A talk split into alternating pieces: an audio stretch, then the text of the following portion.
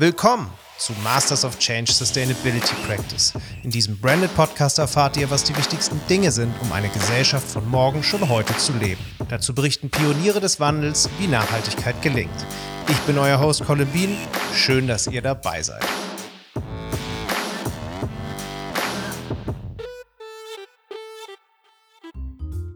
Auf der einen Seite Überfluss in Form von Billigfleisch, weggeworfenen Lebensmitteln oder ganzen Milchseen. Auf der anderen Seite Mangel in Form von Hunger, durch ausgelaugte Ackerböden, schlechte Verteilungssysteme oder gesetzliche Regelungen. Diese Extreme kommen zusammen, wenn es um das Thema Lebensmittel und Ernährung geht. Ein buchstäblich überlebenswichtiges Thema. Wie vor diesem Hintergrund die Zukunft der Ernährung aussehen kann, darüber sprechen wir mit drei Experten. Zu Gast sind Dr. Matthias Brunner von Censo, dem Erfinder des Fresh Index, der mit Hilfe digitaler Technologien die tatsächliche Haltbarkeit von Lebensmitteln ermittelt. Dr. Daniel Mohr von Plumento Foods, die insektenbasierte Produkte zu einem alltäglichen Nahrungsmittel machen wollen. Und meinem heutigen Co-Moderator Fabio Ziemsen von Annex Food, ein Innovation Hub und eine Beratung für das Essen von morgen. Und damit hallo und herzlich willkommen zu unserer Branded Podcast Serie Nachhaltigkeit Hashtag dabei in Kooperation mit der Deutschen Telekom. Die Telekom hatte im November 2020 in sechs Livestreams ausgewählte ExpertInnen zu Gesprächen über wichtige Nachhaltigkeitsthemen eingeladen. Gemeinsam haben wir diskutiert, wie man sein Leben in diesen unterschiedlichen Bereichen nachhaltig gestalten kann. Wie ihr euch jetzt vielleicht denken könnt, hatte ich das große Vergnügen, diese Livestreams zu moderieren. Und dabei sind eine Menge toller Ideen, Konzepte und Learnings zusammengekommen, die Mut machen und inspirieren, selbst zum Teil des Wandels zu werden. Und diese möchten wir natürlich mit euch teilen. Denn das Thema Ernährung ist nicht nur für das Leben jedes Einzelnen und jeder Einzelnen von uns essentiell, sondern auch maßgeblich, wenn wir über Nachhaltigkeit sprechen. Bis 2050 wird die Welt von fast 10 Milliarden Menschen bevölkert sein. Dadurch steigt der Bedarf an Nahrungsmitteln weiter. Ein Problem, das wir dringend lösen müssen, da wir die Ressourcen der Erde bereits heute massiv übernutzen. Doch es geht gar nicht unbedingt darum, mehr Essen zu produzieren. An sich wäre ja genug da. Es geht vielmehr darum, besser zu verteilen und weniger zu verschwenden. Bereits heute werfen wir jährlich weltweit über eine Milliarde Tonnen Nahrungsmittel weg. Allein in Deutschland erzeugen wir im Jahr rund 11 Millionen Tonnen Lebensmittelabfall im Wert von ca. 25 Milliarden Euro. Es braucht also vor allem eine bessere Verteilung von Nahrungsmitteln und ein anderes Konsumieren. Um die Probleme in Erzeugung und Verbrauch anzugehen, müssen nicht nur wir als Verbraucherinnen unser Verhalten ändern, sondern auch die Produzenten und Händler müssen das tun. An welchen Lösungen die Lebensmittelindustrie momentan arbeitet und wo wir als Verbraucherinnen auf diesem Weg stehen, das erfahrt ihr jetzt. Und damit wünschen wir viel Spaß bei dem Gespräch.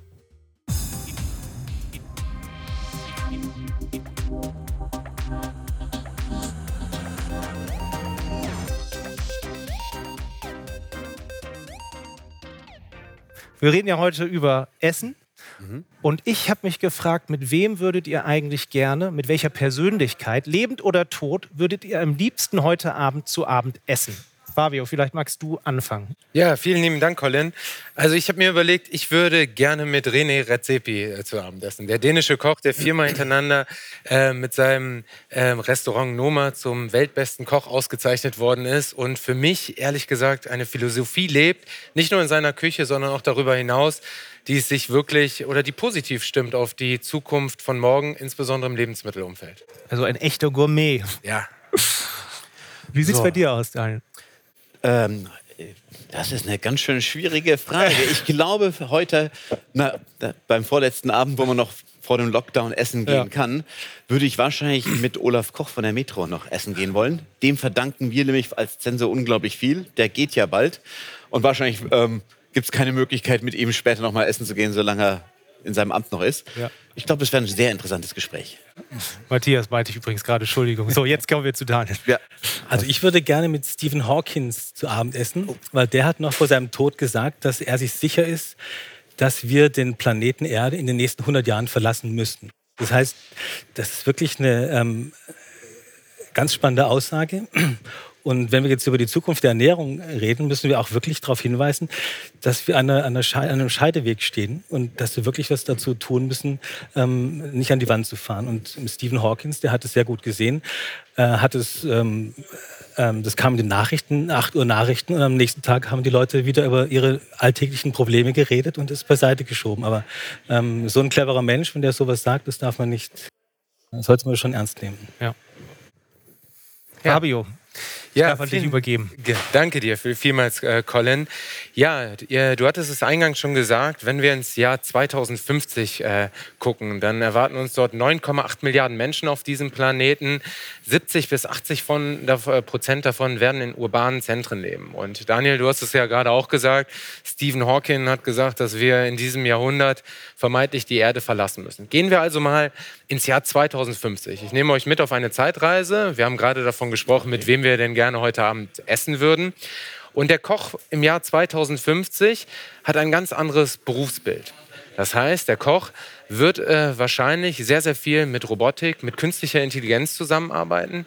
Er wird im Grunde wirklich sehr viel naturbelastener arbeiten, weil sich mittlerweile der Point of Production und der Point of Consumption, also der Ort, wo Ware produziert wird und der Ware, wo sie konsumiert wird, näher aneinander gerückt sind. Mhm. Der Mensch als solches hat ein Bedürfnis, wieder mehr zur Natur zu bekommen. Wir sehen es auch gerade in der Zeit von Pandemien und mittlerweile ist schon die dritte Pandemie ins Land gezogen, dass die Menschen sagen, okay, sie brauchen saubere Nahrungsmittel. Das heißt, sie gehen in die Küche von morgen oder zum Koch, zum Gastronomen, der auch nun wesentlich mehr Zeit hat, weil in der Küche sehr viel mehr Prozesse nun durch die Robotik übernommen worden sind. Und er klärt über Lebensmittel auf, er erzählt Geschichten dazu. Er hat ja nun viel mehr Zeit und ist ein guter Gastgeber. Die Situation stellt sich auch wie folgt dar, dass wir nun personalisierte Gerichte haben. Das heißt, die Konsumenten, die im Grunde jetzt in die Gastronomie von morgen bekommen, bekommen wirklich auf ihren persönliches Nährwertprofil zugeschnittene Gerichte oder hergestellte Gerichte. Meine Frage an euch beiden ist nun, insbesondere an dich jetzt, Matthias, wie es, äh, verhält es sich denn mit Daten? Haben wir denn im Jahr 2050 nun eine vollkommene Transparenz in der Wertschöpfungskette? Ist es wirklich so, dass wir davon sprechen können, dass diese beiden Punkte sich genährt haben?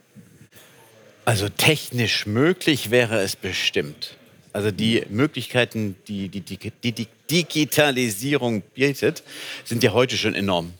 Wenn man sich überlegt, dass jede Zigarettenpackung Packung schon einen eindeutigen Code hat, diese Punkte nebendran. Jede hat eine eindeutige Nummer. Man weiß, wo sie über die Grenze gekommen ist, wo wurden die Steuern gezahlt, wo kommen die Tabakblätter her. Hm. Das weiß man schon heute. Das heißt, ich denke mal, in 30 Jahren kann ich mir vorstellen, dass jedes Produkt ähm, eine eindeutige Nummer hat. Man weiß, wo es herkommt, welche Inhaltsstoffe es hat, welche gesundheitlichen Auswirkungen auf das persönliche Biom da sind. Mhm. Ob wir immer die Zeit haben werden, um uns darüber zu kümmern oder ob vielleicht der Arbeitsstress noch zunimmt und wir eher noch mehr am Computer sitzen, noch weniger Zeit haben und froh sind, wenn wir überhaupt was kriegen, hm. das weiß ich nicht. Okay. Aber technisch sind die Daten auf jeden Fall verfügbar. Und was wir damit machen, ich glaube, das müssten wir heute mal besprechen. Was wollen wir denn damit machen? Mhm. Ja, das ist eine sehr, sehr gute Frage. Daniel, du bist äh, im Bereich der alternativen Proteinquellen unterwegs, Entofood. Ähm, vielleicht kannst du uns mal ein wenig darüber erzählen, gerade in diesem Szenario, wo wir uns mit den alternativen Proteinquellen befinden und insbesondere mit den Produkten, mit denen du dich auseinandersetzt. Ja, also Entofood heißt ähm, insektenbasierte Nahrungsmittel. Entomophagie ist der Fachausdruck, Entomon das Insekt im Altgriechischen. Und meine Firma Plemento Foods, wir haben vor drei Jahren mit der Metro zusammen, ähm, vor fast drei Jahren, das erste insektenbasierte Nahrungsmittel in Deutschland gelauncht hatten eine unglaubliche Medienaufmerksamkeit äh, und äh, wurden aufgenommen bei vielen Händlern. Ähm, und die, was spannend ist, die, die Geschichten, die wir vor drei Jahren erzählt haben, sind heute allgemeingut geworden. Also, dass jeder weiß jetzt, dass ähm, Schlachttierhaltung die Umwelt stärker beeinflusst als äh, alle Automobile, Flugzeuge und, und Schiffe zusammen, die Abgase davon. Ähm, das war vor drei Jahren noch nicht so. Und auch durch diese äh, Fridays for Future Bewegung, durch die Fleischskandale während Corona mit, mit Tönnies und so weiter, ist ein Bewusstsein äh, in der Bevölkerung entstanden, das dem Thema alternative Proteine extrem hilft. Ja. Also wir sind jetzt spezialisiert auf insektenbasierte Nahrungsmittel. Das ist natürlich eine Nische, äh, nicht einfach. äh, sehr spannend.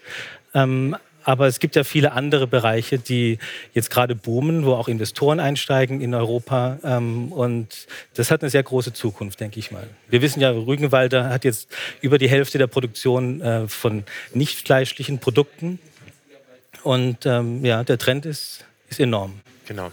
Also es gibt ja Zahlen auch. Ähm, wir sprechen ja jetzt vom Jahr 2050. Ähm, einer Studie von dem Beratungsunternehmen AT nach sollen bereits 2040 35 Prozent der äh, jährlichen Fleischproduktion durch cultivated Produkte im Grunde ersetzt werden sein, also kultivierte ja. Fleischprodukte. Und ähm, die Frage, die sich mir natürlich auch stellt, ist im Jahr 2050 der Konsument wirklich so aufgeklärt, dass im Grunde diese Art von Produktion mittlerweile das Fleisch ersetzt hat? Also kultiviertes Fleisch meint Laborfleisch. Das heißt, man nimmt Zellen und züchtet die in der Petrischale oder eben größer in Reaktoren. Ähm, da bin ich auch gespannt, ob da die Reise hingeht. Es gibt sehr viele Hürden dazu. Äh, ich glaube auch, dass, also in Europa ist es ja noch nicht erlaubt. Mhm. Die Schwierigkeit ist, wenn ich eine Kuh habe, dann kann ich den ganzen Prozess sauber nachproduzieren. Ich sehe die Kuh auf der Weide, die wird geschlachtet, dann sehe ich das Fleisch, wird verpackt. Bei Cultivated Meat, also Laborfleisch, wird ja mit Zellen gearbeitet. Welche Zelle sind da drin? Also wir haben letztes Jahr eine Ausstellung äh, gemacht ähm, oder mitbetreut. ähm, Meat the Future heißt die, also Meat wie Fleisch geschrieben. Und da geht es darum, da haben sich Künstler damit auseinandergesetzt, wie kann denn Fleisch in der Zukunft, also Laborfleisch, aussehen. Das muss ja nicht so aussehen wie das Fleisch, das wir jetzt kennen. Und da gab es dann Ansätze, dass man ähm, in der Zukunft Fleisch hat ähm, und sein Superstar ist. Ja? Also dass man eine Zelle von Justin Bieber nimmt oder wenn man gerade möchte und züchtet daraus Fleisch. Das ist ja möglich. Ja. Aber das ist für den Gesetzgeber natürlich auch kritisch. Ja, was entsteht denn da plötzlich? Möchte jemand seine Freundin essen, weil er es zum Essen gern hat? Das ist dann in der Zukunft möglich. Ja, also wow. die Technologie, die ähm, entwickelt sich und die Produkte werden äh, ähm, günstiger. Mhm. Äh, aber für den Gesetzgeber, für die ähm, Gesundheitsämter, die Regulatoren ist es natürlich noch schwierig, das alles hinzubekommen, damit es auch funktioniert. Ja. Ja. Ja, wir sehen bereits in äh, Japan auch erste Technologien, die im Grunde den Endkonsumenten ermöglichen sollen, im Grunde zellbasierte Produkte herzustellen. Das sind halt die ersten äh, Läufer. Es ist ja letztendlich so, dass man im Grunde ein bestimmtes Medium braucht, wie du schon sagst, mhm. auch die Zellkulturen und dann kann man schon anfangen, dort ein wenig rumzuwerkeln. Ne? Also quasi seinen eigenen Bioreaktor aufbauen. Das heißt, ja. der Konsument wird zum Prosumenten. Und dementsprechend interessiert uns natürlich auch in der Runde, was unsere Zuschauer darüber äh, denken. Und deswegen äh, unsere erste Zuschauerfrage in dieser Session. Würdet ihr in den eigenen vier Wänden auch zur, äh, eure eigenen vier Wände auch zur Produktion nutzen? A, klar, eine Indoor-Farming-Anlage kann ich mir gut vorstellen. B, mhm. ja, ich würde einen Bioreaktor für Fleisch aus Zellkulturen gerne aufstellen. Oder C, nein, lieber eine Ernte aus dem Garten oder Einkau ein Einkauf auf dem Markt ist mir lieber. Das sind unsere drei Antwortmöglichkeiten auf die Frage, würdest du deine eigenen vier Wände auch zur Produktion nutzen? Ja, Vielen lieben Dank äh, erstmal für eure Einschätzung. Meine Frage ist natürlich auch an euch. Würdet ihr euch auch einen Bioreaktor in die eigenen vier Wände stellen? Also Reaktor klingt äh, relativ machtvoll, muss ich sagen. Es äh, klingt sehr nach Atomreaktor. Vielleicht müssen wir das Ding anders nennen und dann wäre ich eventuell dabei. Also es gibt ja jetzt auf Insekten bezogen schon Ansätze, dass man zu Hause in der Küche ähm, selbst Insekten züchtet ähm, wenn das ein Trend wird. Das kann allerdings nur ein Trend werden, wenn die nächste Generation dahin geführt wird. Ja, also für uns ist es natürlich, wir sind sozialisiert als Insekten. Ich habe jetzt hier mal was da, das sind, ich weiß nicht, ob man es in der Kamera sieht, ähm, Buffalo-Würmer, so eine Art Mehlwürmer. Da machen wir Nudeln draus, da sieht man dann das ähm, Insekt nicht mehr, schmeckt ganz gut, ist hochproteinhaltig. Oder zum Beispiel eine, ähm, eine Bolognese, die mit einem texturierten ähm, Insektenprodukt ein, richtige, ein richtiger Fleischersatz schon darstellt. Ähm, also das kann ich mir vorstellen, dass Leute selbst Insekten züchten, wenn wir soweit sind. Ähm, selbst ähm, Fleisch zu züchten zu Hause, das kann ich mir noch nicht vorstellen. Man sieht es. Bin ich, ja. bin ich auch bei dir. Also ich äh, liebe meine Tomaten auf dem Balkon. Ja. Neben den, wenn noch ein bisschen mehr Platz da wäre, noch ein Salat dazu, ein paar Zucchinis, das wäre genial. Mhm. Aber ja, für ein, fürs Schnitzel würde ich trotzdem lieber zum Metzger gehen und äh, ja, irgendwie so traditionsverbunden würde ich sagen, Gott, also bei Würmern mal zum Ausprobieren, aber ob ich das auf Dauer ich habe es noch nie gegessen. Vielleicht sollte ich es einfach mal, müsstest du mir mal eine Packung Gib dir nachher was mit. ja, man sieht ja oft, dass äh, im Zusammenhang mit dem 3D-Drucker oder dem Lebensmittel-3D-Drucker genau diese Szenarien und in, in fast jedem äh, Science-Fiction-Film, beispielsweise das fünfte Element oder auch in äh, dem einen oder anderen Star Trek-Film, ist es auch so, dass man auf den Knopf drückt und dann hat man direkt mhm. das Produkt. Und das ist ja letztendlich, sage ich mal, die nächste Stufe und der Bioreaktor oder Bioprozessor, in dem mhm. halt die Produkte prozessiert werden, ist quasi Vorstufe. Und Vertical mhm. Farming Anlagen haben wir ja mittlerweile schon mhm. für, das, äh, für die eigenen vier Wände. Fabio, ich sehe gerade, dass die Ergebnisse da sind zu der Umfrage. Und wir sehen hier, dass 75 Prozent sagen, nein, lieber eine Ernte aus dem Garten oder Einkauf aus dem Markt. Ja. Das Vielleicht sind wir noch nicht in der Zukunft angekommen. ja, das, das stimmt. Das ist in der Tat äh, ein, ein, ein klares Signal. Ähm, ja, und deswegen wäre natürlich auch meine Frage an euch beiden. Können wir denn 2050 vom aufgeklärten Konsumenten sprechen? Momentan sagen wir ja immer, dass äh, der Konsument äh, zwei Köpfe hat. Das mhm. ist einmal der Konsument, der nachhaltig einkauft und natürlich alle sozialen Komponenten in seinem Einkauf berücksichtigen möchte. Ja. Aber wenn er am Ende an der Kasse steht, natürlich sehr, sehr stark auf den Preis achtet. Wie wird sich das bis 2050 entwickeln? Möchtest also, du zuerst? Ja, gerne. Also da gibt es das Phänomen des äh, in, Intention Behavior Gap. Das heißt, man hat eine Intention, eine Absicht, mhm. verhält sich aber ganz anders. Und das stellt man bei, bei vielen Befragungen, also in der Marktforschung fest. Ähm, es gibt ganz tolle Studien, da werden Leute auf der Straße gefragt, ähm, findet ihr Biofleisch besser oder Massentierhaltung? Und 80 Prozent sagen, ja, Biofleisch ist natürlich viel besser. Aber kaufen tun mehr als 80 Prozent wiederum ähm, das Billigfleisch. Das heißt, von der Absicht äh, zum äh, das, das Ganze umzusetzen, ist, da, da ist ein, ein Gap. Mhm. Und wir sehen das auch bei den Insektenprodukten. Ja? Ähm, alle finden das toll, die Medien berichten drüber. Bei Befragungen heißt es im Jahr, würde ich probieren, finde ich toll, ist ein Zukunftsthema, aber das, tatsächlich zum Kauf führt, das ist ähm, nicht so stark. Und da müsste, und das sagt auch ähm, Richard David Brecht zum Beispiel, der sich damit auseinandersetzt, da muss die, ähm, die Regierung einschreiten, ja, diesen Gap zu schließen. Über, über ähm, Programme wie jetzt auch mit den ähm, e-, Elektromobilität. Das fu funktioniert nur, wenn es intensiviert wird über die, über die Regierung. Ja.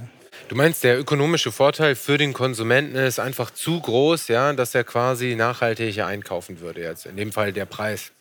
genau, ja. genau.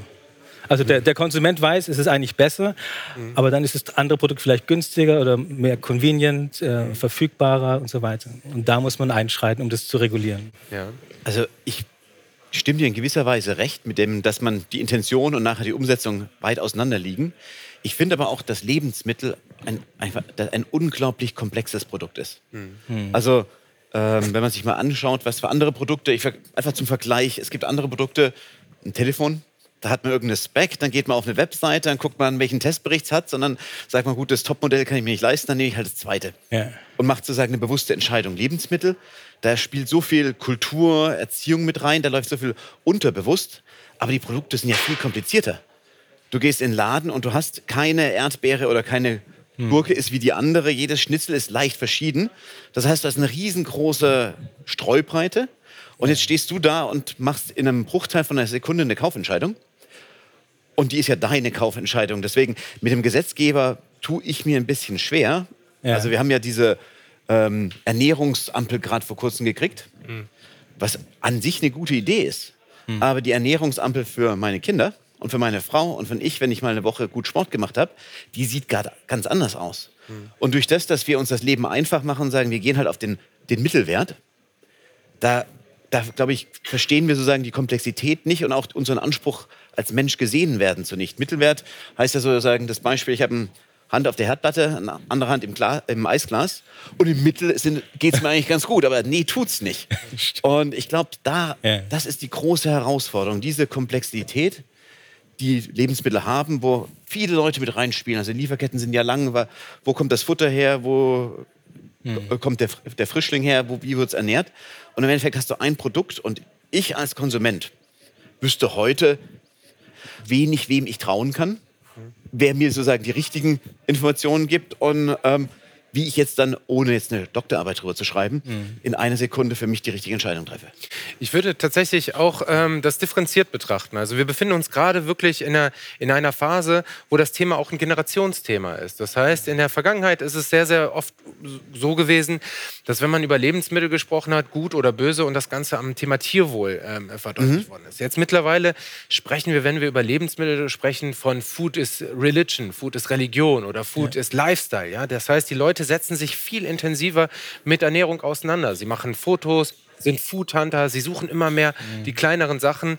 Im Food, im Lebensmittelbereich erleben wir gerade eine Diversität, wie wir sie schon mhm. lange nicht mehr hatten. Und das heißt, jeder Konsument ist dabei, sich sein eigenes Ernährungsprofil auch durch Produkte im Grunde herzustellen. Und ähm, die neue Generation, die sich halt nicht nur sehr, sehr stark mit dem Thema Lebensmittel, sondern auch vor allem mit dem Bereich der Gesundheit auseinandersetzt, mhm. definiert halt über frische Lebensmittel oder auch über ihren Ernährungsstil die eigene Gesundheit. Und deswegen glaube ich, erleben wir gerade, und das wird nochmal durch Corona meiner Meinung nach befeuert, weil die Menschen natürlich jetzt zu Hause kochen müssen. Sie ja. setzen sich wieder mit dem ganzen Thema auseinander. Wir sehen es, die ganzen äh, Rezepte-Apps, die, äh, die Downloadzahlen, die gehen, gehen mhm. durch die Decke, ähm, dass die Menschen halt jetzt auch ein Stück weit wieder darauf angewiesen sind, sich im Grunde dort mit Lebensmitteln anders auseinanderzusetzen. Mhm. Und bevor ich dazu gerne auch nochmal eure Meinung hören würde, haben wir eine weitere Frage an unsere Zuschauer. Okay. Denn natürlich interessiert uns hier auch, wie unsere Zuschauer ähm, ihre Einkauf, was Lebensmittel angeht, ähm, ähm, bestimmen oder bewerten. Und dementsprechend, was ist dir bei Nahrungsmitteln hinsichtlich Nachhaltigkeit am wichtigsten? Ist es A, das Tierwohl? Ist es B, Bio oder ohne Gentechnik, also auch das Thema Gesundheit? Oder ist es C, der CO2-Fußabdruck? Also, die Frage ist, was ist dir bei dem Kauf von Nahrungsmitteln hinsichtlich Nachhaltigkeit am wichtigsten? Genau. Daniel, vielleicht darf ich die Gelegenheit nutzen, um nochmal zwei Fragen aus der Community einzubringen. Das Thema, also dein Thema, ja. Insekten, hat hier, glaube ich, äh, eine ganz schöne Resonanz erzeugt. Daniel fragt zum Beispiel, kann man aus den Insekten eigentlich auch eine Art Fleischersatz machen, den man sich dann auf den Grill legen kann? Frage 1. Und ich schiebe gleich eine zweite hinterher. Ließe sich wachsendes Fleisch aus, auch aus Zellen oder mhm. nee, äh, mit Vitaminen anreichern? Das ist die Frage. Also ließe sich das wachsende Fleisch aus Zellen auch gesünder gestalten oder mit Vitaminen anreichern.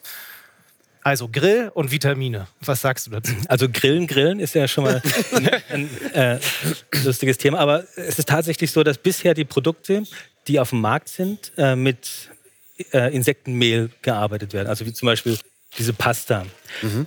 Viel spannender ist der nächste Schritt, daraus tatsächlich einen Fleischersatz zu machen, der ein Mundgefühl hat wie ein Fleisch, also dass sich so anfühlt, eine Struktur hat. Und das sind wir jetzt mit, mit so einem, habe ich vorhin schon gezeigt, aber so ähm, in der strukturellen ähm, ähm, Basis. Äh, schon im nächsten Schritt. Und der weitere Schritt, das ist echt eine gute Frage, wäre dann tatsächlich so eine Art Fleischersatz ähm, zu machen. Ob das wirklich so aussehen muss wie Fleisch, ist die Frage. Das ist ja auch die Frage bei, ähm, bei kultiviertem Fleisch, also Laborfleisch, ob das nicht eine ganz andere Form haben kann und eben angereichert mit Vitaminen. Man kann sich ja dann ganz andere Sachen basteln. Ja? Also vorstellbar ist das? Das ist absolut vorstellbar. Ja. Ja. Okay. Du meinst ein Schnitzel was oder ein Rumsteak, was noch besser ist als ein wirkliches Rumsteak? Eben, ja. Okay. Hm. Spannend.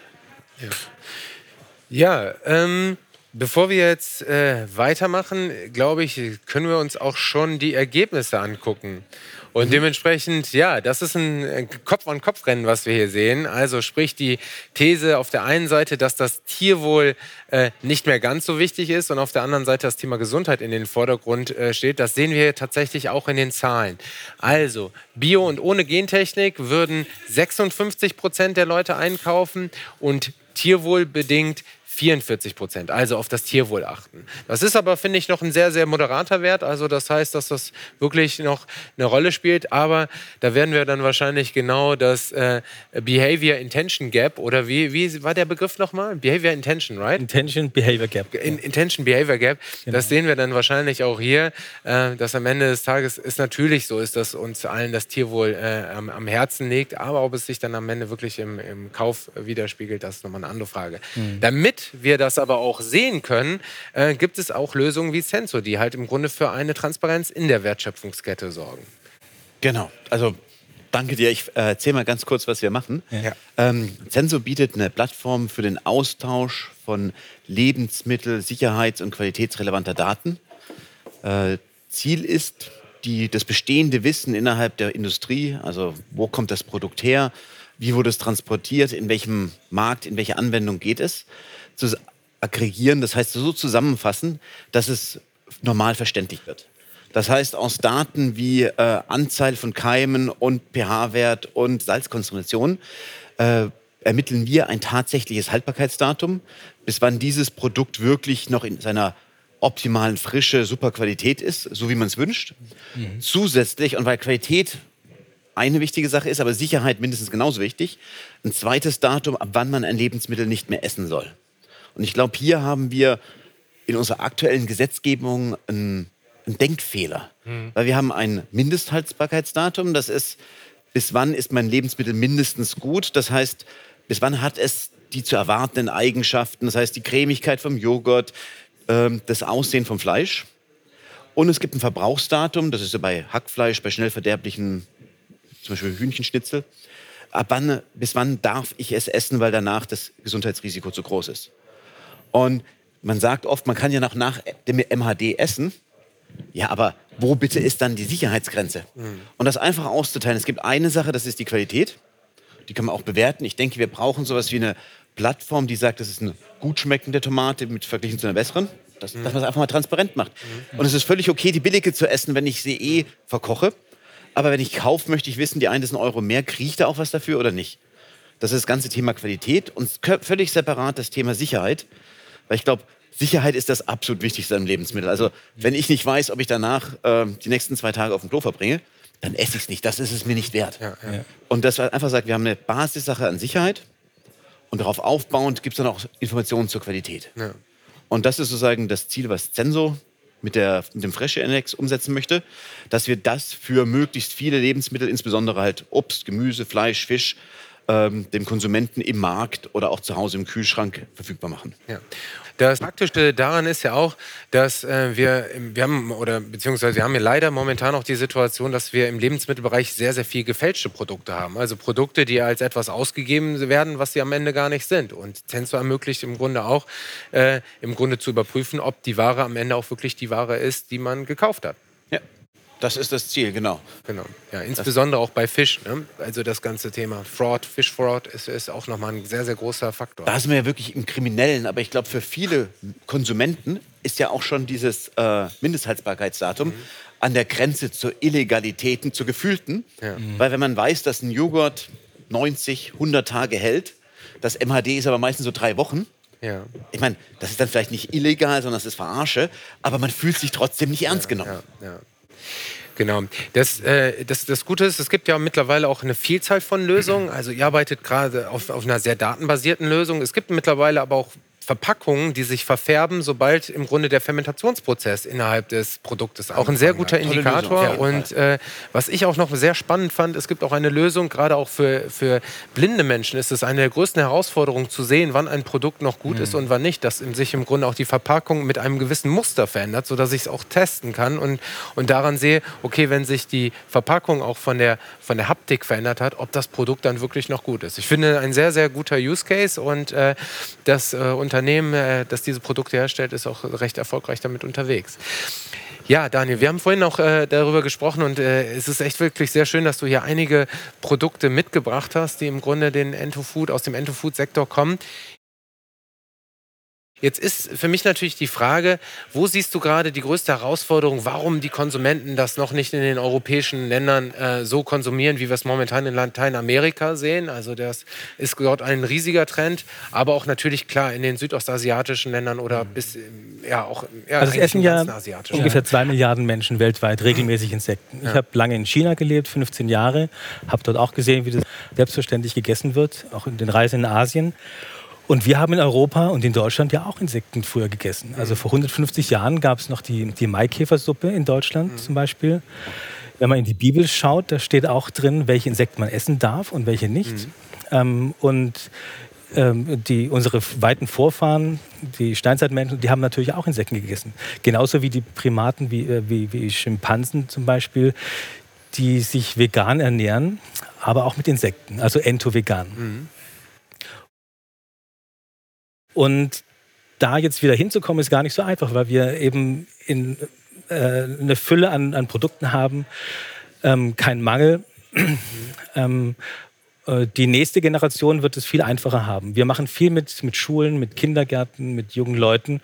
Die haben überhaupt keine Berührungsängste. Wenn man nämlich so aufgewachsen, also Essen ist, ist erlernt, ja? Mhm. was man eklig findet, was man nicht eklig findet.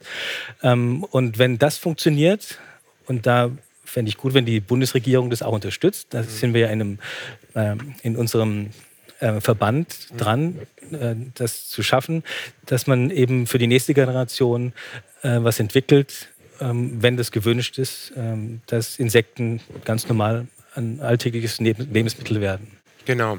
Jetzt ist es ja so, Colin, du hattest es gerade eben auch in deinem, äh, in deinem Intro gesagt, dass wir wirklich 2050 ein wesentlich effizienteres Lebensmittelsystem brauchen, ne? damit halt im Grunde nicht mehr so viel Food Waste, also Lebensmittelabfälle entstehen oder auch so viel ja, Lebensmittelverfall während der ganzen Wertschöpfungskette, also während der Lieferung und der Auslieferung stattfindet.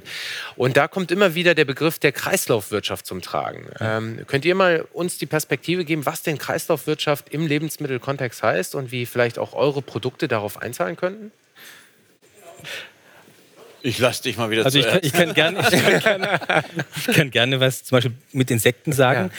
Das ist nämlich ein super Beispiel, ähm, äh, weil also früher unsere Großeltern oder noch davor, die haben, da gab es ja keine Müllabfuhr, die haben nichts weggeworfen. Mhm. Es gab kein Plastik und die haben was gekauft und gekocht und die Reste gab es dann an, gab's den an die, an die, an die Hühner und Schweine. Ja? Und die haben es gegessen und dann wurden die Schweine. Und das ist Kreislaufwirtschaft im ganz Kleinen. Ja. Und so funktioniert es auch mit Insekten. Da gibt es tolle Ansätze. Ist natürlich nicht erlaubt in Deutschland. Man darf keine Abfälle verfüttern. Ja. Das, deswegen hinkt es. Man darf Nebenströme verfüttern, aber keine Abfälle. Ähm, aber das wäre eine schöne Sache, wenn das, wenn das funktionieren könnte, dass man im Haushalt nichts mehr wegwirft, sondern äh, zum Beispiel kleine Tierchen wie Insekten gibt mhm. äh, und sich selber Proteine ranzüchtet und die dann wieder aufisst. Ja. Genau, und da in dem Zusammenhang wird tatsächlich, wie du es gesagt hast, auch, immer wieder der Begriff der Insektenproteine, auch insbesondere im Lebensmittel oder im, im Bereich der Tiernahrung äh, genannt. Ne? Wenn ja. dort halt im Grunde genau solche Ströme genutzt werden können, die Insekten, die daraus entstehen, an Hühner verfüttert werden können, die Eier dann genau. wiederum in den, in den, in den normalen äh, Lauf gegeben werden können. Ein mhm. sehr, sehr schönes Szenario. Und wo stehen wir, was die Daten angeht? Kann man da nicht auch eine sehr schöne Blockchain draus entwickeln, wenn wir quasi so eine Kreislauf-Thematik haben? Also bei der Kreislaufwirtschaft muss man ja sagen, es geht hier um die Produkte, die nicht beim Konsumenten ankommen und gegessen werden. Weil die, Pro die Produkte, die wir verzehren, die sind aus dem, die gehen in einen anderen Kreislauf, aber die sind weg. Ja. Das heißt, es geht darum, dass die, zu den Produkten, die wir quasi nicht konsumieren, mhm. äh, alternative Verwendungsmöglichkeiten finden, die am besten wieder quasi dafür führen, dass wenn das Produkt, also zum Beispiel die Bolognese, äh, nicht mehr lang, lang genug hält. Ich kann sie jetzt nicht mehr verkaufen. Ich brauche ein alternatives Szenario, was ich damit mache. Mhm. Und äh, damit es sozusagen dann eine Woche später, wenn ich es brauche, wieder eine gute Bolognese im Regal steht. Ja. Und da, glaube ich, kann man mit Daten sehr viel machen, indem man einfach Zeit gewinnt. Ja. Indem man sagt, wir ähm, berechnen, wir modellieren, wir prognostizieren mit künstlicher Intelligenz, was wird der Bedarf sein. Mhm. Und dann wissen wir schon eine Woche vorher, das wird nicht, also wir haben viel zu viel gekauft, das wird schlecht. Dann kann man sagen, jetzt habe ich Zeit, darüber nachzudenken, was zu tun. Mhm. Wenn ich erfahre, ah, jetzt die Ware, ist die Ware nicht mehr genießbar, dann bleibt nichts anderes übrig, dann muss ich sie wegschmeißen. Ja. Durch die intelligente Verwendung von Daten gewinnen wir Zeit und Informationen, auf deren Basis wir eine Entscheidung treffen können. Ja. Die muss aber auch gemacht werden. Also alle Daten ähm, bringen herzlich wenig, wenn man noch sagt, wir haben Daten so what? Wir brauchen jemand, der sich hinstellt und sagt, ich mache mir die Mühe, ich nehme mir die Zeit, mein Verhalten zu überdenken. Ja. Auch ich als Privatperson zu sagen, ich, vielleicht kaufe ich bewusster ein. Ja. Vielleicht habe ich eine App, die mir sagt, ähm, was ich so ungefähr in nächster Zeit brauche. Dann kann ich mir legen, den Salat oder den Salat. Aber nur weil es im Angebot sind fünf Salate, da wird die Hälfte weggehen. Und das ist genau das, wo ich glaube, wo der Mensch und die Daten sozusagen zusammenwachsen können, mhm. indem wir dem Mensch weiterhin sagen lassen, der Konsument trifft seine Entscheidung. mhm.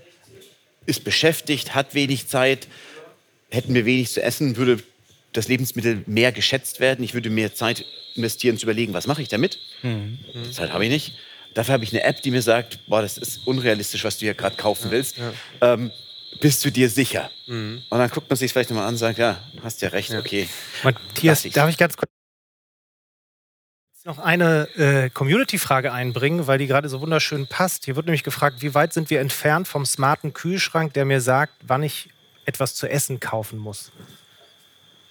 Kann man das sagen? Sind das 10, 20 Jahre? Gibt es eigentlich schon einen? Ich weiß nicht, ob ich drüber reden darf, aber wir arbeiten einem Projekt, äh, damit das ähm, äh, sehr bald Realität wird. Okay. Und zwar, dass der Kühlschrank, du machst auf, du machst was rein, er sagt dir, nimm den Salat raus, morgen ist er schlecht. Ja. Und sagt auch gleich, wenn, und wenn rausgenommen hast, soll ich einen neuen bestellen. Ja. Also das, da rede ich mal, sag mal, Prototypen in drei Jahren, ähm, am Markt vielleicht in fünf. Okay. Ja, das ist ja ein greifbarer Zeithorizont. Mhm. Ne? Wir hatten ja über ganz andere Zeitskalen gerade geredet. 2050 ist dann ja wirklich Zukunftsmusik. Colin, genau, in die breite Masse. Ja. Das ist wieder eine ganz andere Geschichte. Okay. Das wird noch ein paar Jahre dauern. Ja. Da haben wir dasselbe Problem wie mit der Elektromobilität. Ja. Die ersten Autos gibt es, aber bis fast alle sowas haben und auch das Verhalten sich umgestellt hat, mhm. ich glaube, da wird ist 2050 sogar. Es gibt tatsächlich schon einige oder zahlreiche Konzepte für die komplett vernetzte Küche, in der wir auch den intelligenten Mülleimer sehen. Dass wenn Produkte durch den Mülleimer durchgehen, sie hm? abgescannt werden und dann sofort im Bestellkorb landen und wieder bestellt werden können. Und okay. äh, das ist natürlich auch ein sehr, sehr spannendes Szenario. Kommen wir nochmal auf das äh, Thema zu sprechen wie wir uns 2050 entwickeln. Es gibt ja Konzepte, die sagen, 2050 ist die ganze Stadt der Supermarkt. Wir haben Vertical Farming Anlagen, also sprich der vertikale Anbau von Obst und Gemüse in den Städten. Wir haben Aquaponik-Systeme dort, wo quasi der Dung von Fischen genutzt wird, um Pflanzen anzubauen, die dann wiederum an die Fische verfüttert werden und dadurch auch eine Fischzucht in den Städten Möglichkeit. Wir haben über das Thema Cultivated Meat gesprochen. Das heißt, dort haben wir auch eine Ressourcenallokation, dass wir in den Städten mittlerweile dann auch Fleisch anbauen können. Und du hattest gerade eben gesprochen, ja, wenn wir Produkte verzehren, dann sind sie weg. Nein, mhm. sind sie nicht. Weil wenn wir darüber sprechen, dass die Kläranlagen auch ein guter Faktor sind, um Dünger freizusetzen, mhm. um dann genau in diese Anlagen wieder gesteuert zu werden, dann haben wir tatsächlich auch wieder die Produktion näher an den Menschen gerückt. Und meine Frage an euch äh, ist, ähm, und das ist auch mit einer der abschließenden Fragen jetzt, mhm. ähm, wo sehen wir dann den Bereich der Insekten in diesem ganzen Zusammenhang? Werden wir dann wirklich auch Insekten essen? Werden wir sie in den Städten kultivieren können? Wenn die idealen Voraussetzungen geschaffen werden, fängt der Konsument an, Insekten bei sich zu Hause zu klären. Und meine Frage an dich, Matthias, ist, ist der Konsument 2050 bereit, wirklich alle seine Daten zur Verfügung zu stellen, dass er wirklich personalized nutrition, also personalisierte Ernährung bekommt, die auf ihn zugeschnitten ist, in der Menge, in dem Nährstoffgehalt, sodass wir wirklich alle wesentlich gesünder und effizienter Sagst uns du? ernähren können. Also wir, wir haben ja jetzt, einen, wir haben jetzt einen Trend zur ähm, Lokalisierung der Produktion. Ja? Diese ganz großen Lieferketten, dass die Tomate aus Südamerika kommen muss und die äh, Banane, na gut, die kann man hier schlecht anbauen. Aber das sehen wir jetzt auch mit Corona und so weiter, dass wir wieder zurück müssen zu lokalen Produktionen, mhm. urbanen Produktionen und da eignen sich Insekten natürlich hervorragend. Äh, was ich noch gar nicht erwähnt habe, warum Insekten eigentlich ein tolles Nahrungsmittel sind, ist eben, weil sie ganz wenig ähm, Futtermittel brauchen, ganz wenig Wasser, wenig Platz wegnehmen, fast keine Gase emittieren mhm. ähm, und ein ganz ökologisches äh, Produkt darstellen. Und eben ganz einfach auch zu Hause. Ähm, es, es, gibt schon Modelle, da kann man im, im, das ist so groß wie ein, wie ein, kleiner Kühlschrank, zu Hause sich Insekten züchten. Oder auf dem Dach könnte man was Größeres machen für eine Community. Ähm, das ist lokal, das ist nachhaltig, schmeckt gut. Man muss nur schauen, dass man eben äh, diesen, ja, äh, die, das im Kopf hinbekommt, dass Insekten ein tolles Produkt sind. Ja. Da hätte ich jetzt tatsächlich mal eine Anschlussfrage. Ja. Was meinst du, wie kann man im Grunde den Konsumenten so ein bisschen mehr da, da, daran heranführen? Braucht es die richtigen Befürworter dafür, die im Grunde auch die verschiedenen, die genau. Vielfalt dieses neuen, äh, dieser neuen äh, äh, Nahrungsquelle äh, aufzeigen? Oder ja, ja genau. Da wollen wir eben ja. gerade nicht. Also soll kein, also wir, wir stellen die Produkte immer so dar, ganz hochwertig und schmackhaft. Sie müssen gut riechen, gut schmecken. Äh, die ganzen Insekten sind bei uns auch nicht zu sehen. Und es soll keine Mutprobe sein, sondern ein ganz ehrlicher Schritt in die Zukunft. Und das kann funktionieren, wenn es gute Produkte gibt, die toll schmecken, ähm, die ähm, affordable sind, also nicht zu teuer. Mhm. Ähm, und am einfachsten natürlich, wenn es cool wird. Ja? Wenn, ich denke immer, vegan ist ja schon eine Weile trendy, war erst so eine ganz kleine Gruppe der der Hipster vielleicht. Und jetzt ist jede Oma im Hintertupfing vegan. Und gibt, ja, und es gibt bei Aldi vegane Produkte. Das ist nichts mehr, weil du vorhin gesagt hast, das ja. ist ja auch wie eine Religion, da kann man sich einer Gruppe zugehörig fühlen, man kann sich abgrenzen. Ento-vegan, also das zu verstehen, dass äh, Insekten eine gute Ergänzung zum veganen Produkt sind, das könnte der nächste Trend werden, wenn da Leute aufspringen. Ähm, wir sind jetzt mit verschiedenen Hochschulen dabei, Konzepte zu entwickeln ähm, über Influencer, ähm, Greta Thunberg das ist und so weiter. Äh, wenn das cool wird, ja, so wie vegan mal cool geworden ist, dann könnte es ein Durchbruch äh, schaffen. Vielleicht auch, wenn es schmeckt. Also ich meine, das ist ja genau die Sache, wo ich sehe, das, das Potenzial, was ich sehe, wenn du sagst, die haben einen eigenen Geschmack. Vielleicht also schmecken tut es ja sowieso. Ja, also richtig gut schmeckt. Das richtig, heißt, dass man schmeckt auch sagt, ja, ja. Ähm, bei, bei, Pasta muss ich sagen, gut, die schmeckt auch halt, die Getreidepasta, wenn jetzt bei ja. der, der Bolognese, wenn Bolognese, ja. die halt eine richtig was hat, was ein normales Produkt nicht hat, ja. dann würde ich das auch essen, klar. Ja. Fällt denn Entofood auch unter Paleo-Ernährung? Ich würde sagen, ja. Also die, ja. genau. Bei Paleo geht es ja um, wir haben die Steinzeitmenschen genau, gegessen genau. und die haben definitiv, da gibt es auch Untersuchungen, ja. auch Insekten gegessen. Okay, vielen Dank. Jetzt haben wir über den persönlichen Ernährungsstil vom Daniel gesprochen. Wo stehen wir denn mit dem äh, Thema Personalized Nutrition und auch Datenfreigabe von Konsumenten in dem ganzen Prozess in den nächsten Jahren?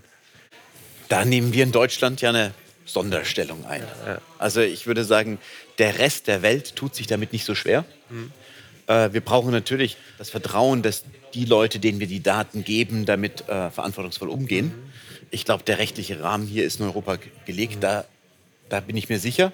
Mhm. Wie es angenommen wird, ich sehe, dass da eine große Bereitschaft ist. Ja. Man gibt seine Daten über irgendwelche Apps frei, wenn man einen Service dafür kriegt. Mhm. Es ist ein Geben und Nehmen. Mhm. Ähm, bei personalisierter Ernährung, ich habe das Thema Komplexität. Es geht ja wirklich jetzt zu sagen, wir, wir gehen weg von dem, Pro man müsste das Produkt gut verstanden haben, man müsste sich selber verstanden haben. ähm, also wir, wir kommen sozusagen, die, die Komplexität, die Dimensionen summieren sich. Deswegen würde ich mal hoffen, dass wir vielleicht kleine Schritte machen. Ja. Dass wir sagen, wir gehen jetzt mal nicht von der Bio, äh, Gut-Binom, wie heißt das, die Darm Darmbiota-Analyse aus, sondern sagen einfach kleine Schritte. Wir nutzen die Daten, die wir schon haben, bereiten das auf, dass wir die, den Konsumenten sagen, das ist ein gutes Produkt, das hat den und den Nährwert und vielleicht eine App, die sagen, die Nährwertstoffe abscannt und sagt, das ist so und so viel drin. Mein persönlicher Bedarf heute ist so und so viel Prozent Eiweiß, so und so viel äh, Kohlenhydrate. Das wäre schon mal für mich ein riesengroßer erster Schritt. 2050 ja da bin ich dann in Rente und vielleicht dann auch nicht mehr in der Lage, die Apps, die es dann gibt, zu nehmen. Also da vielleicht würde ich mich zurückhalten. Aber die ersten Schritte zu machen und sagen, wir verbinden die kleinen Daten, die es gibt schon, wir wissen, was das Produkt kann, mit dem, was ich brauche, nicht der Standardmensch, sondern ich, Matthias, brauche so und so viel Kalorien, mhm. so und so viel Vitamine. Und wenn ich das zu Eingang bringe, dann glaube ich, sind wir einen Riesenschritt schon weiter. Also, ich halte fest, du wünschst dir im Grunde, dass die Menschen mehr begreifen, dass Technologie eher eine Chance ist, ja, als eine Gefahr, um sich im Grunde auch äh, was Gutes zu tun in, in der Zukunft und dass da das Bewusstsein sich auch hin entwickeln sollte. Und bei Daniel, du sagtest mehr Offenheit für die neuen Produkte, die uns im Grunde helfen, eine nachhaltige Welt auch in 2050 zu kreieren. Im Idealfall, in deinem Fall jetzt durch die Entofood-Ernährung. Fabian, ganz kurz, dass ich das den Punkt noch. Es gibt natürlich neben all den App auch noch das Recht zur Unvernunft.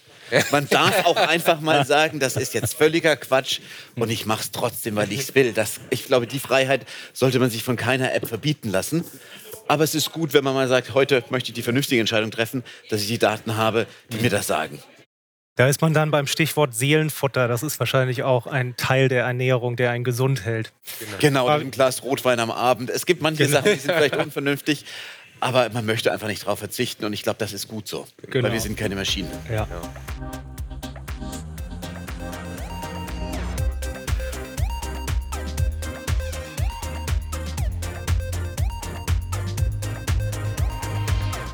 Das war unsere Unterhaltung zur Zukunft der Ernährung. Zu Gast waren Dr. Matthias Brunner von Senso, Dr. Daniel Mohr von Plumento Food und mein Co-Moderator Fabio Ziemsen von NX Food. Mit Blick auf die Nachhaltigkeit haben wir darüber gesprochen, wie die menschliche Ernährung im Jahr 2050 aussehen könnte und welche Rolle Insektenproteine, Laborfleisch und smarte Technologien spielen werden. Ich persönlich nehme aus dem Gespräch Folgendes mit. Erstens. Die Lebensmittelproduktion der Zukunft wird mehr und mehr in die Städte hineinwachsen. So könnte man sich die Stadt der Zukunft einerseits als großen Bauernhof, aber auch als ganzen Supermarkt vorstellen. Mit geschlossenen Kreisläufen, mit Vertical Farming, Cultivated Meat und Aquaponics-Systemen einerseits, aber auch mit einer gesteigerten Selbstversorgung der StadtbewohnerInnen in Form von Balkongärten, Gemeinschaftsgärten oder der Heimproduktion von Protein auf der anderen Seite. Zweitens wenn es darum geht, Fleisch, also tierische Proteine, jenseits von Schlachthöfen zu produzieren, werden zwei Lösungen immer wieder thematisiert. Das Cultivated Meat, also in Petrischalen gewachsene Fleischzellen, und Entofoods, also Insekten, die verspeist als Nährstoff- und Proteinquelle dienen können. Während die Technologie, Zellfleisch im Labor herzustellen, für die breite Nutzung erst noch entwickelt werden muss und dabei auch ethische Fragen, ähnlich wie dem Klon, umfassen, bilden Insekten eine geradezu traditionelle Proteinquelle. Insekten wurden bereits in der Steinzeit gegessen, vielleicht sogar von unseren Großeltern in der Maikäfersuppe und sind auch heute noch in vielen Ländern eine alltägliche Proteinquelle. Drittens, gerade am Fleisch zeigt sich aber auch, wie sehr das Thema Ernährung durch unsere Kultur und Erziehung geprägt ist und dass sich die grundsätzliche Frage, ob man es sich vorstellen kann, Insekten und Laborfleisch zu essen, nicht der einzige Knackpunkt ist. Denn wir Menschen werden in unserem tagtäglichen Verhalten massiv durch Routinen beeinflusst. Der Intention Behavior Gap ist ein solches Phänomen. Er besagt, dass Personen, auch wenn sie sich eigentlich nachhaltig verhalten wollen, bei Routinetätigkeiten wie dem täglichen Einkauf oder beim Essen leider doch oft in alte Muster zurückfallen. Hier kann mehr Bewusstsein durch die Nutzung von Apps und smarten Technologien eine echte Hilfestellung sein. Viertens.